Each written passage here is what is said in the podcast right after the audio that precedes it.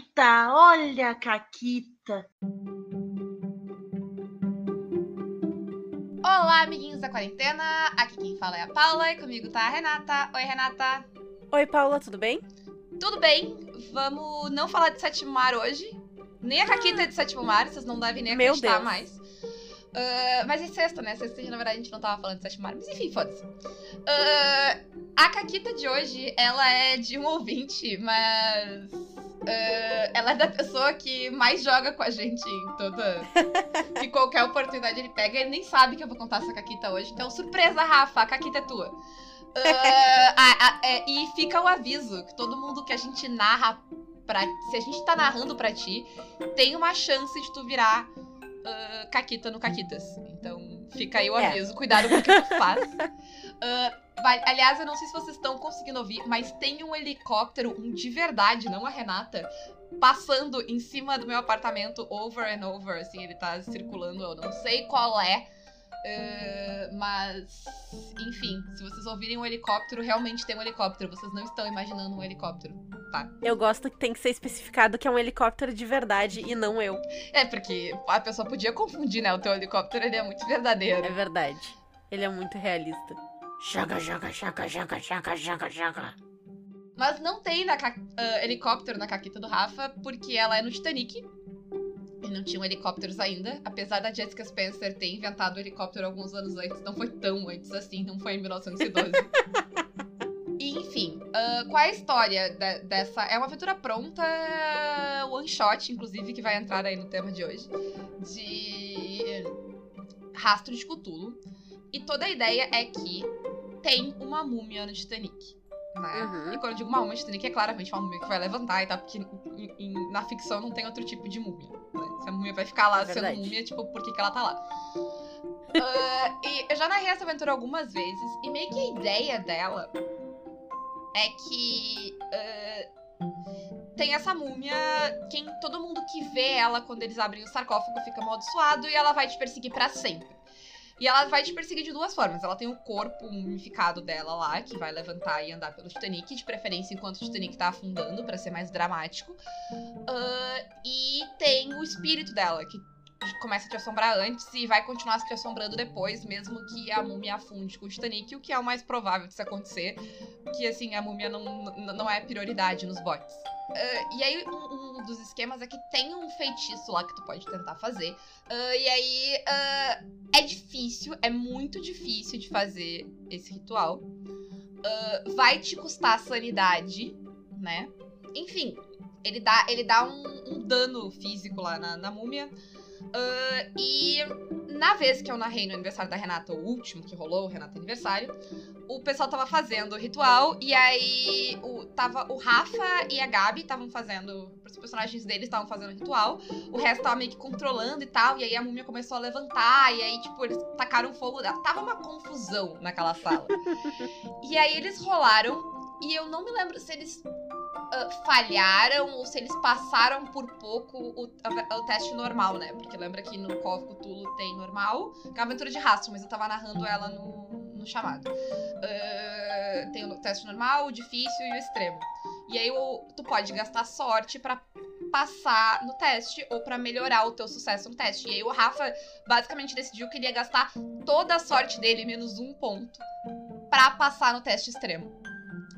Que é algo que tu nunca faria numa campanha. Porque, tipo, teu personagem Absolutamente não. nunca mais vai ter sorte, assim. Tu recupera um D10? Sim, mas é um D10, entendeu? Um D10, é. Tu vai levar Até tu recuperar tudo. Tu vai levar gastou. muitas sessões. E tu sendo uma pessoa zarada, dificilmente tu vai sobreviver o tempo suficiente pra recuperar a tua, tua sorte. Uhum. Então ele gastou tudo pra ficar com um de sorte. E aí eu deixei ele, tipo, ele matou ela. Porque, tipo, eu aumentei aí o dano, tipo, consideravelmente. Ela já tava pegando fogo. Então eles conseguiram se livrar do corpo físico dela. Agora eles só eram assombrados pelo espírito da múmia.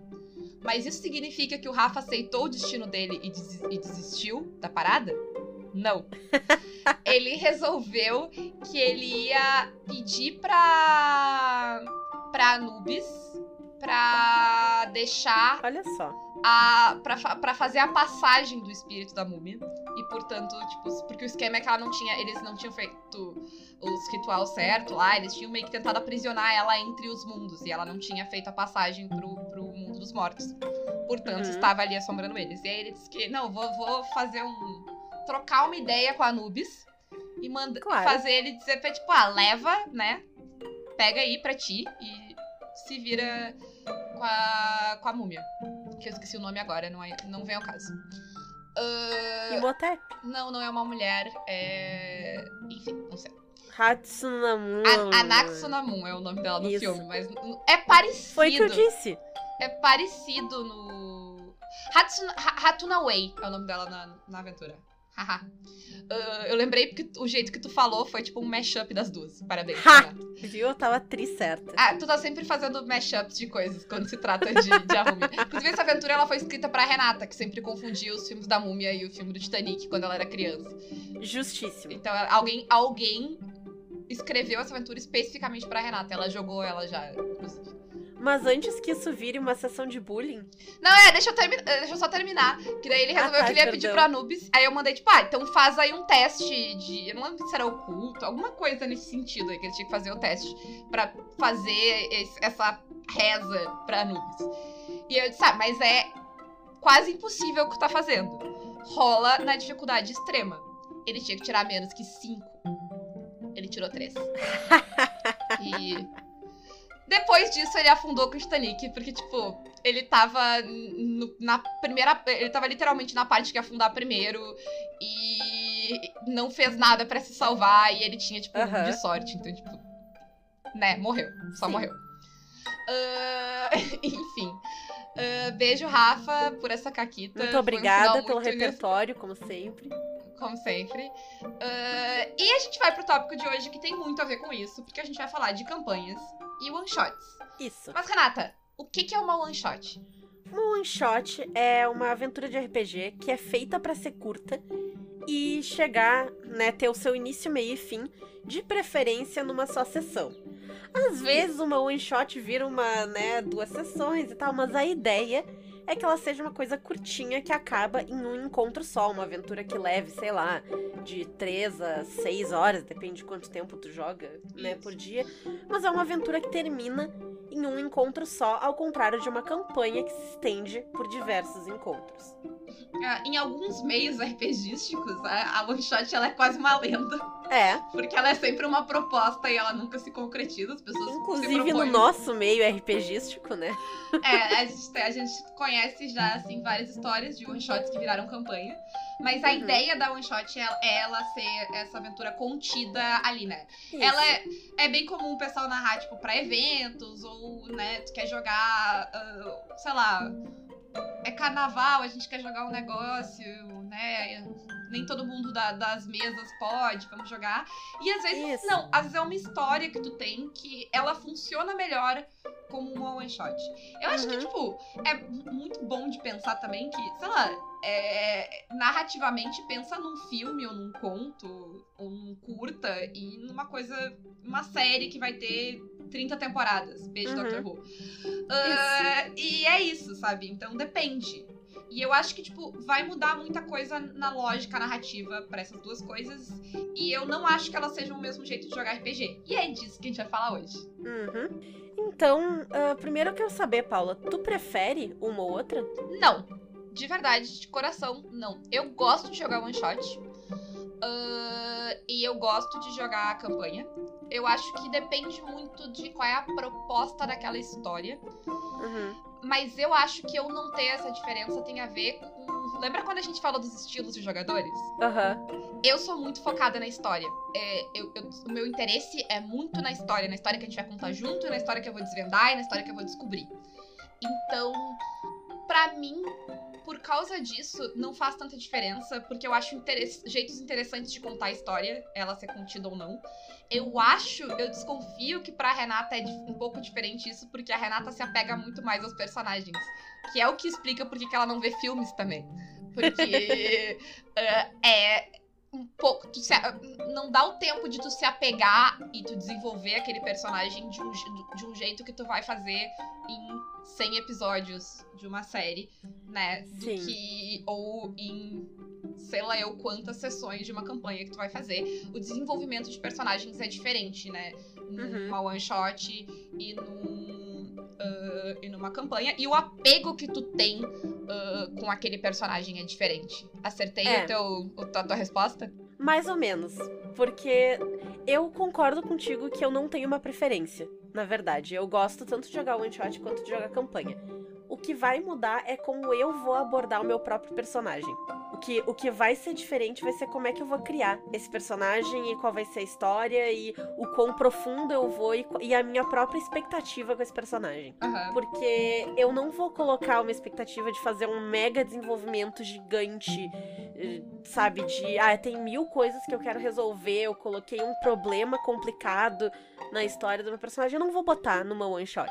Uhum. Porque eu quero aproveitar ao máximo aquela personagem porque ela pode me dar. Então, com one shots, eu costumo fazer, por exemplo, personagens mais caricatos, como Tony Canelone. Porque Sim. aí eu posso aproveitar o roleplay de um jeito diferente. Ah, eu tô fazendo uma personagem caricata numa mesa de campanha e é muito difícil. Porque eu tenho que manter a consistência dessa caricatura por muitas sessões. Eu vou te dizer que em, ah, em one shots, eu geralmente não me importo de jogar com o personagem pronto. Eu acho uma, uma- um exercício interessante. Porque às Aham. vezes o personagem pronto é um personagem que eu não faria pra mim. Ah, e aí eu. Sabe, é um- meio que um desafio.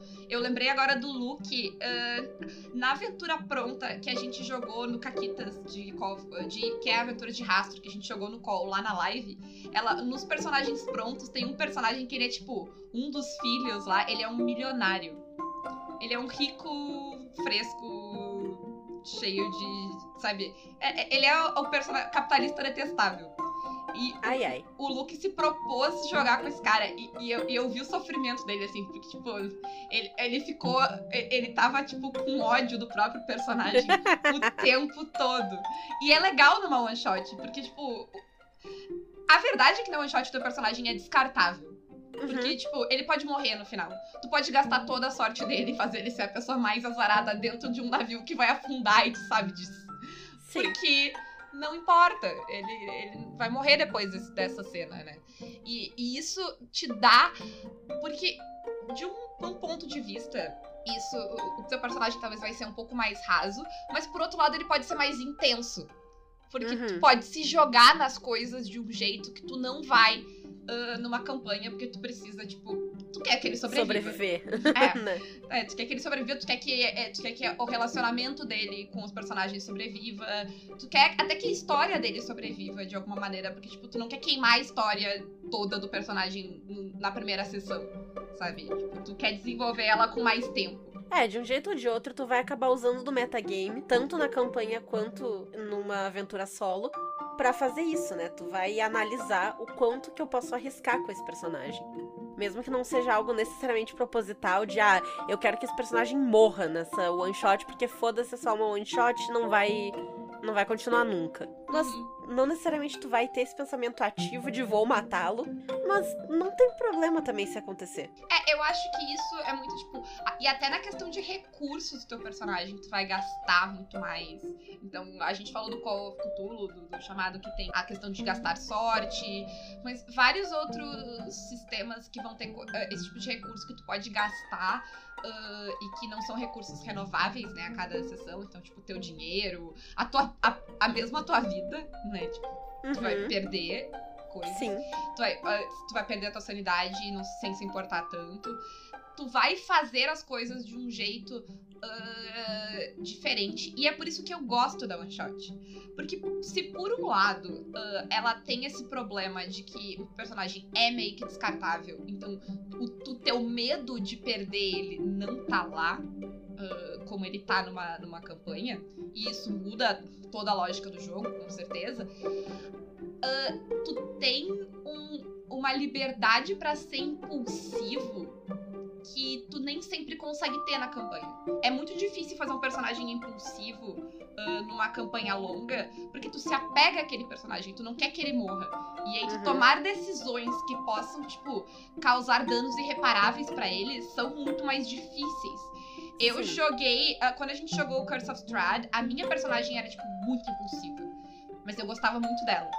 E aí o que eu fiz, a, a minha estratégia pessoal pra conseguir jogar com ela uh, impulsivamente foi eu criei uma segunda personagem pra jogar aquela campanha, uma personagem que eu queria jogar.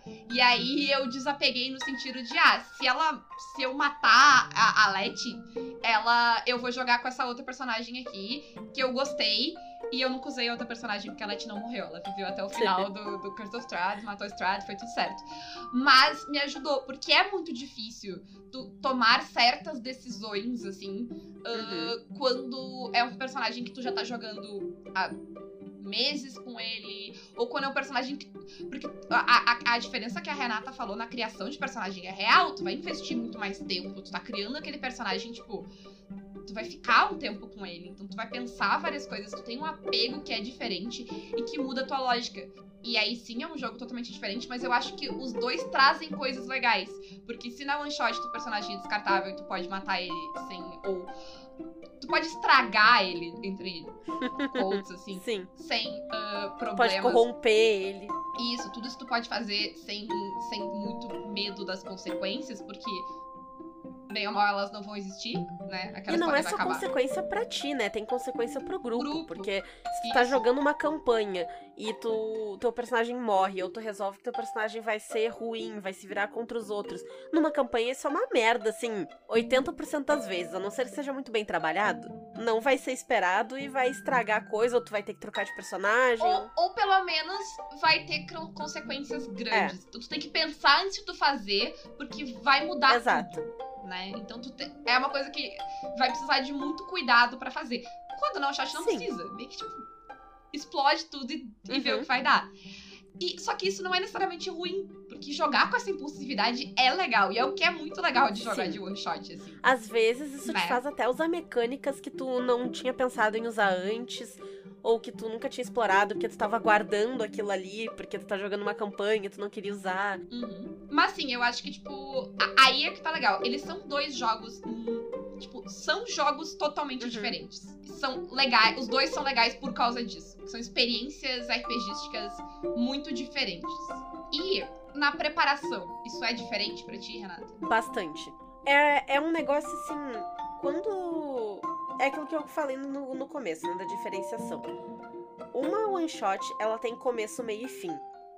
Então, quando eu preparo uma one shot, não é que eu prepare o começo, o meio e o fim dela. Eu preparo o começo, eu coloco elementos no meio, e o fim é a Deus dará. Mas, dito isso, ela precisa. eh, Eu, eu faço com que a história tenha um início, meio e fim. Seja como que as jogadoras vão resolver o final da história, vai ter algum tipo de fim. Sim. Já numa campanha, eu não vou necessariamente preparar uma sessão que tenha um fim, que tenha uma conclusão de alguma coisa naquela sessão. Ela provavelmente, na verdade, vai é abrir mais perguntas, ao invés de, de dar algum tipo de resposta. Porque eu tô criando um gancho pra fazer uma narrativa ainda maior, né? Então, é uma, é uma lógica de preparar sessão muito diferente. Quando eu tô preparando sessão para campanha, eu tenho que pensar em linkar mais de uma sessão, linkar vários eventos e mexer, pensar em NPCs, em outros personagens, no próprio background dos personagens, como é que eu vou encaixar tudo aquilo ali. É construir uma malha muito maior do que numa one shot. O que não quer dizer que seja necessariamente mais fácil preparar uma sessão de uma one shot. Não, não é. Eu- talvez seja até mais difícil. Ah, a gente devia ter chamado o Guacha pra falar disso, porque a pessoa, né, vive disso. Ah, mas eu acho que, tipo, pra mim, eu, eu tento pensar de alguma forma, tentar pensar as sessões como histórias contidas ah, no sentido mais episódico, mesmo numa campanha. Então, tipo, ter um tema, ter um propósito pra aquela coisa. Mas eu não preciso que ela tenha. E se não der pra terminar, não der pra terminar e tá tudo bem. Né? É diferente. O que eu gosto de fazer, e como a Renata falou, tem que linkar com antes e tem que pensar no depois, porque, tipo, né, vai seguir. Eu gosto, eu tô gostando bastante da ideia também de campanhas limitadas, e não. é, Eu tô cada vez menos interessada em campanhas que, que durem ad infinitum, assim, sabe? Tipo, tu só vai Uhum. seguir vendo o que vai dar. Ah, eu gosto mais de. Mas provavelmente isso tem a ver com o fato de que eu gosto de histórias. Então, eu, para mim, histórias têm que ter um fim, sabe? Uh, mesmo. Porque, não que, tipo, ah, sei lá, porque a vida não tem, mas a vida não é uma história, sabe? Tipo, a história. Tipo, a vida tem, na verdade, né? Tu morre. Mas, enfim, você não vai jogar. Tu não vai jogar do momento que. Agora vocês sabem, a Paula é uma imortal secreta. É, mas é, o que eu tô pensando é no sentido de, sabe, tu vai jogar do começo, do momento que a pessoa nasceu, do que a pessoa morreu. Ninguém tem uma vida tão interessante assim. Então eu gosto de, tipo, de, de ter um, um a história pegar um pedaço ali. Tipo, eu vou contar essa história de quando essa pessoa fez isso uhum. até essa pessoa fez, fazer aquilo, né? Uh, mas, voltando pra one shot, uma coisa que eu gosto uh, de fazer com one shot, e foi uma ideia que o Puck deu aqui quando a gente falou de alguma outra coisa. Quando a gente falou de investigação, eu acho. Não sei. Ele falou alguma algum, algum programa que a gente gravou, ele comentou isso e eu fiquei com isso na cabeça. Que é ter, botar um limite temporal na one shot. De tipo, ah, os jogadores vão conseguir tentar resolver essa treta que eu bolei pra one shot até tal momento. E geralmente eu coloco até uma hora. Uh, pode ser um, um, tempo contado dentro da história ou um tempo contado fora. Se tu tem limitação de tempo para jogar, é legal colocar um tempo fora. Então, tipo, até as duas da tarde, que é o tempo que a gente tem pra jogar, sabe? Uh, a história tem que estar resolvida. E aí, se não resolver até lá, não interessa. A história vai acabar, ela só vai acabar com um final. Uh, as pessoas não conseguiram uh, lidar com aquilo. Então talvez vai ser um final uhum. de falha para os jogadores. E eu acho que isso é importante na one shot. Isso a gente falou quando a gente falou com o Guacha sobre tempo no RPG. É de tu aceitar que talvez não vai ser um sucesso a conclusão final. O final não vai uhum. ser tipo, ai, ficou tudo bem, todo mundo viveu feliz para sempre porque os jogadores podem falhar dentro daquele tempo. E eu acho que tu ainda Sim. tem que encerrar a história, entendeu? E isso ajuda muito a lógica que a gente acabou falando do sétimo Mario, sobre pensar que tem atores além dos personagens agindo naquela história. Então, talvez os personagens não conseguirem fazer coisas, outros atores façam, ou as coisas simplesmente aconteçam, eles querendo que elas aconteçam ou não. Então, é esse, essa ideia de um final ruim, digamos assim, é, eu acho importante para uhum. que a one shot fique uma one shot. Sim. Então, indo para sistemas, porque tem sistemas que vão funcionar melhor para jogar campanha e sistemas que vão funcionar melhor para jogar one shot. É fato. Uhum. Uh, e eu Sim. acho que, tipo, a primeira coisa que, que eu noto nisso é o, é o nível de comprometimento que tu tem que ter, de complexidade do sistema. Sistemas muito complexos Sim. são ruins pra one shot. Porque a não ser que, é. sei lá, tu já jogue aquele sistema, tu já conheça aquele sistema. O... Muito não vale a pena pro É, tu, tu, criar uma ficha que tem milhões de complexidades, sabe? A última ficha que eu criei pra Savage Worlds, eu levei 5 horas. Escolhendo todos os negócios com todo o cuidado do mundo em parte porque o Jamu é maluco e ele mandou a gente fazer fichas e podia levar em consideração uns cinco livros de Savage. Não, que, não necessariamente o Savage precisa desse tempo Sim. todo para montar uma ficha. E, e eu sou combeira. Aí o Interface Zero, talvez, porque o Interface Zero tem muita é. coisa. Que é pra jogar uh, Cyberpunk e tal. Mas assim, eu levei 5 horas, tá? Imagina se eu jogo uma one shot. A, a aventura é mais curta do que o tempo que eu levei pra fazer minha ficha. Sim, né? Uh, eu, inclusive, gosto, sou muito a favor de one shot com personagem pronto ou personagem muito simples, tipo, sei lá, tu usar o Guaxinins Gambiarras, que tu só tem que pensar num número e uma frase, conceito pro teu personagem e deu. Eu acho que se presta. Se prestam muito melhor uh, para isso. Sim. Por causa desse, desse investimento, é. né? De e, e sei lá, tá, uns sistemas muito complexos também, se todo mundo não sabe jogar, a one shot vai terminar e tu não pegou o sistema Sim, ainda. Sim, vai, vai. Porque ele é muito complexo. O pessoal vai levar mais tempo tentando entender como é que faz as ações no jogo do que realmente jogando, né? Então não vai ser muito bom, não. Dito isso, eu queria citar um sistema que é o único sistema que eu já vi que faz essa diferenciação no sistema, que é o sistema que eu estou lendo neste momento. Em breve uh, teremos jogos por aí, que é o sistema para jogar Alien. Uh, e ele tem dois modos de jogo. Ele tem o modo cinemático e o modo campanha. O modo cinemático é o modo one shot. Uh, e eles têm. Ele, ele tem. traz no próprio sistema várias ideias de diferenças no sentido de como narrar, uh, de. Uh, de como mestre, como tu como, como GM vai agir, como, como vai ser pros jogadores. Ele tem, tipo, no próprio sistema uma série de coisas, Uhum. assim, que mudam de um modo de jogo pro outro. E acho que a principal coisa que muda é que o modo cinemático é absurdamente mortal. Né? Porque ele tá funcionando pra emular a, a história do, do filme de Alien. Ah, e ela é um filme, então ela, né, ela tem começo, meio fim ali garantido. E ela é meio que, tipo, a- a- ela funciona muito numa ideia de sobreviver. O teu objetivo é sobreviver. E só. Não tem. ah, não vai ter necessariamente grandes histórias ou grandes revelações, sabe? Tu é uma pessoa num filme de terror e tu tem que viver até o final. ah, tu tá tentando viver até o final de- dessa história. E eu achei legal essa perspectiva de, tipo, de estar no sistema, essa ideia de que vai mudar como o jogo vai funcionar se, tu vai querer uma coisa mais a longo prazo. Que Uhum. daí ele coloca, na longo prazo tu vai ter uma sessão zero, eh, tu vai construir um mundo junto com os jogadores. Tem várias coisas que tu vai fazer.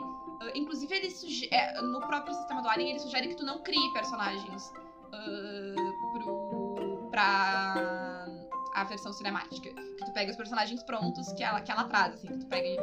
ah, ele, ele coloca a parte de criação de personagem como uma parte do modo campanha. E eu acho interessante, assim, o sistema pensar isso, porque é bem diferente, né? Uma coisa da outra. Outros sistemas que eu acho que encaixam muito bem com esse tipo de, de narrativa para one shot são sistemas mais organizados em cenas. Porque ao menos eles me ajudam muito a pensar mais numa progressão episódica da sessão, que me ajuda no início, meio e fim. Então qualquer ah, RPG que seja mais organizado em cenas, ele já me ajuda quando eu tô planejando uma one shot. Eu acho Pra mim, se eu faço campanhas com, com RPGs que são organizados em cenas, elas eu sinto elas mais episódicas do que como se fosse um negócio que se alonga, sabe? É como se ela tivesse arcos, muito mais do que uma história que tem, ah, digamos assim, braços e desvios. Nota da editora, porque a gente invade o próprio podcast pra tirar com a nossa própria cara. Tava difícil, hein? Não tenho um vocabulário nesse repertório. Tava difícil, nem eu sei o que eu queria dizer. Boa sorte pra vocês. Ainda bem que a Paula tava aí pra complementar com isso aqui, ó. Toca a fita. Sim, elas vão funcionar mais como séries procedurais do que, que séries eh, com história, né, corrida, assim. Uhum. Ou pelo menos séries que vão ter arcos mais fechadinhos. assim, Exato. Tipo, ah, tá, esse arco vai acabar aqui, esse arco... Porque pode ser que não, não seja uma coisa que vai acabar em uma sessão, se não é uma, uma one shot, mas ela vai acabar em duas, três, né, É. aquela história. Aham. Ah, eu acho que o- o- os, sistemas de, de Cthulhu entram muito nisso. Ah, é muito ah, difícil pra mim pensar. Tipo, eu pelo menos nunca joguei uma aventura gigantesca de, de Cthulhu, assim. Já- geralmente ela é mais episódica, todas as que eu joguei. E, e eu acho eles muito bons pra one shot. Sim. Porque tu vai ou ficar louco ou morrer, então. Porque eu acho que mesmo numa campanha, a chance de, rotar, de ter rotatividade de personagens, eu não joguei ainda campanhas muito longas pra saber dizer isso ao certo. Mas eu imagino que, tipo, mais cedo ou mais tarde, personagens vão ter que ser trocados. Ou porque eles vão morrer, ou porque eles vão ficar malucos, ou porque, tipo, eles vão cansar dessa vida e se aposentar, sabe? Sim. É, é, essas coisas. ah, quando. Acho que também sistemas que, que tu não é um aventureiro alguma coisa assim, e tu vai ser colocado numa situação dessas, é complicado a, a seguir. Porque, tipo, por que, que tu tá seguindo? Tu é só uma pessoa comum, tipo, vai embora pra casa, sabe? Sim. É diferente de, ou de um RPG medieval fantástico. Tu é o tipo, heróico que. é, tipo, tu é um herói que faz coisa heróica. Ou no sétimo mar, tu é um herói que faz coisa heróica. Tipo, pronto, tu pode fazer coisa heróica pra sempre. Já em Cthulhu, tu é um merda que. que vai ser morto por uma criatura que tu não entende. É, é muito além. Ou virar, ou, ou virar um cultista, ou ser internado. Tem várias possibilidades, mas elas todas meio que são meio que finais. É. assim. Né? Elas acabam com a tua carreira, digamos. Sim. Um sistema que eu gosto bastante de narrar, one shot que eu já narrei em milhares de eventos é o Goddess. O Goddess of the Queen é excelente para tanto para one shot quanto para campanha, ele funciona muito bem pros dois. porque ele, ele tem isso das cenas e tal, e tu consegue criar. Né? Ele, ele é baseado em missões, cada, cada história vai ser uma missão, né? Então tu pode ter uma sequência de missões com as mesmas espiãs, ou uma missão só. E é muito legal, e eu inclusive já narrei a mesma aventura pra mais de um grupo e já tive finais bem diferentes, assim. É uma das coisas que eu acho mais legais de narrar one shot, que tu acaba vendo como as pessoas abordam diferente aquela história. E pensando na tua ideia de, de sistemas que são mais ah, pensados em cenas, o- eu narrei bastante one shot de Tales, de, de Tales from the Loop, e Tales também funciona bem pra one shot, assim, Aham. começo, meio e fim, termina. Eu acho que todos, a, a maioria dos sistemas esses, eles serviriam também pra uma campanha, né? Mas ele, ah, mas eu, eu acho que quase tudo que tu joga, que serve pra jogar one shot, serve pra jogar campanha. É o que serve pra jogar campanha que não necessariamente serve pra jogar one shot. É, e eu acho que se for um sistema assim, muito simples, tu vai acabar enjoando se for uma campanha muito longa. Porque acaba a progressão de personagem, né? Será? Porque isso é pra gente que se importa com progressão de personagem. É, verdade. Ah. Pra mim, né? Eu acho que, é, pra mim, sim. Pra mim, sistemas que não tem muita progressão de personagem, eu não curto jogar coisa muito longa, ah, porque eu enjoo de fazer sempre a mesma coisa. Mas eu acho que pessoas que têm foco mais narrativista e menos. e são menos combeiros e, se preocupam menos com a ficha, isso não vai fazer uma diferença tão grande. Então, Pode ser. não sei. pe- pessoas não combeiras do mundo. Fica o questionamento. Digam aí, respondam aí se pra vocês não faz diferença jogar. Vocês conseguem jogar, tipo, campanhas inteiras com.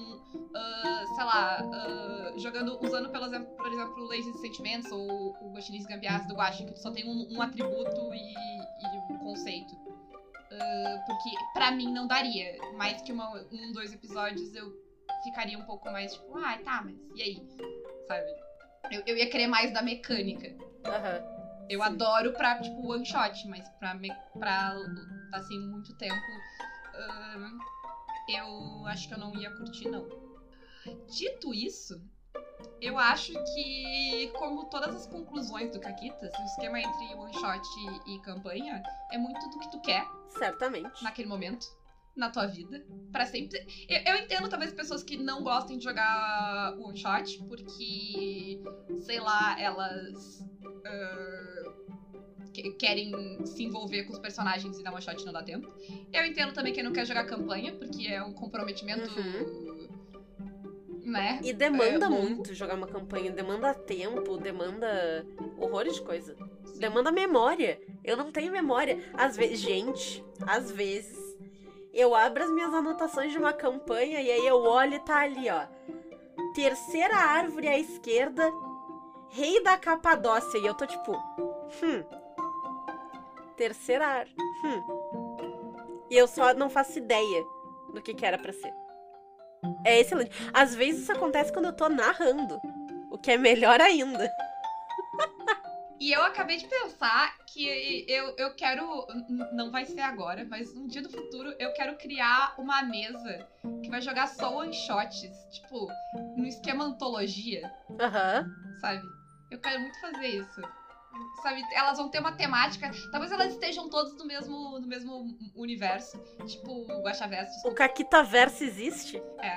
Mas assim, de, de elas estarem todas no mesmo universo, mas não terem os mesmos personagens e não terem conexões necessariamente diretas, assim. Aham. Eu quero, eu quero fazer um- uma, uma mini campanha antológica de one shots. Interessante, hein? Curtir. Eu gosto muito. Quem aí quer jogar? Eu gosto muito de antologia. Ah, e eu gosto. E eu acho que eu, ah, eu gostar de antologia entra no que eu gosto de one shot, porque eu gosto de ter que descobrir as regras daquele mundo, sabe? Ou de criar regras para o mundo novo. Ah, é- é- essa, essa criação de mundo é interessante, essas descobertas, assim, de, de entender o que tá acontecendo ali e tal, de, ser, um- de estar num ambiente totalmente diferente ah, e não saber exatamente como é que tudo funciona, é muito legal pra mim. E numa campanha é mais difícil de tu conseguir manter essa, esse mistério, digamos assim. Então, é, Aham. tem, é, tanto one shots quanto, quanto antologias tem esse apelo pra mim, de tipo, hum, o que, que, que, que vai- sabe? Quando tu começa e tu não faz ideia do que tá acontecendo. Eu. Tipo, é uma das minhas coisas favoritas. Eu adoro começar uma história e eu não sei o que está acontecendo. Tipo, eu não sei, não sei quais são as regras, eu não sei que. Aliás, acho que eu nunca joguei um RPG totalmente assim. Se alguém me chama pra jogar um RPG que eu só crio um personagem. Ah, e quando por alguém, tipo, beijo guacha, é, minha maior chance é tudo. Ah, que eu, tipo, eu não sei o que vai acontecer, sabe? Eu não sei se eu tô no passado, se eu tô no futuro, ah, eu não sei se eu tô no universo paralelo, eu não sei se vai ter alienígenas, eu não sei nada. Isso, isso é muito divertido pra mim. Eu, eu sei que tem gente que a, a- totalmente odiaria, como, sei lá, montar um personagem pra ser medieval e descobrir que tu tá no espaço, eu ia achar o máximo Eu ia achar bem divertido. Tá liberado aí quem for narrar pra mim. Pode. Só não faz isso num sistema que eu vou ter que jogar uma ficha de três horas fora, que nem é sacanagem. Mas, tipo, tirando isso, por favor. Sim. Não, mas eu, eu curto esse tipo de coisa também. Dá, dá muita margem pra Caquita. É, e, e- e- é interessante, tipo. É, é interessante, eu gosto de descobrindo aos poucos e tal. Eu, eu acho. Não sei. Eu curto. Mas eu acho Hum, que isso dá papo pra outro programa. Então vamos amarrando esse daqui? vamos, vamos amarrando isso daqui. Gente, ah, como sempre, apoiam Caquitas graças a Renata e a sua vitória contra a burocracia. Vocês podem apoiar em três lugares, talvez. O padrinho dá meio esquisito. Então, não sei o que tá acontecendo lá. Mas o Apoia-se e o PicPay estão 100%. Se vocês tiverem problema no padrinho, por favor, entre em contato com a gente pra gente descobrir o que, que é e tentar resolver. Certo, Renata? Uhum. Outra nota da editora. Eu tô cheia de notas esse programa. Queria que fossem notas de dinheiro. Eu dei uma olhada no padrinho e acho que tá tudo bem, hein? Então, quem apoia pelo padrinho, não se preocupe. Quem quiser apoiar pelo padrinho, por favor, fique à vontade. Lembrando que as mesas pra jogar com a gente, teoricamente, estão cheias. Mas, eh, se alguém tem interesse em jogar com a gente, quer ter esse nível de apoio, manda uma mensagem, conversa pra gente talvez abrir mais, ou abrir mais vagas nas mesas que estão. A gente tá, né, é, é flexível, Uhum. a- a- digamos assim. E que mais, Renata? Como é que mais que dá pra apoiar? Quem quiser apoiar o Caquitas com as nossas lojas parceiras pode usar o cupom CAQUITAS, tanto na Representarte Design, que vende plaquinhas e bordados lindos maravilhosos, ou na Editora Chá, que vende livros de RPG, histórias, quadrinhos, antologias. E eles estão agora com financiamento coletivo de Lilith e a Joana também, que tá bem massa. Então deem uma olhada. E fora isso, estamos no finalzinho do Outubro Rosa. Quem ainda não teve a chance de doar para a ONG Américas Amigas e concorrer a vários prêmios que a Biblioteca das Ancestrais está disponibilizando por aí, deem uma olhada, corram lá. Se possível, façam sua doação. E acho que era isso. Era isso, lembrando que tu vai jogar, né, no, No Halloween Ah, agora, amanhã. Isso. ah, ah, então, assistam lá, né? Prestigiem a Uhum. Renata. Sim. E realmente, agora sim, era isso. Beijos pra vocês. E contem aí se vocês preferem one-shots, campanhas e o que, que, que vocês acham dessa coisa toda. Beijinhos. Até.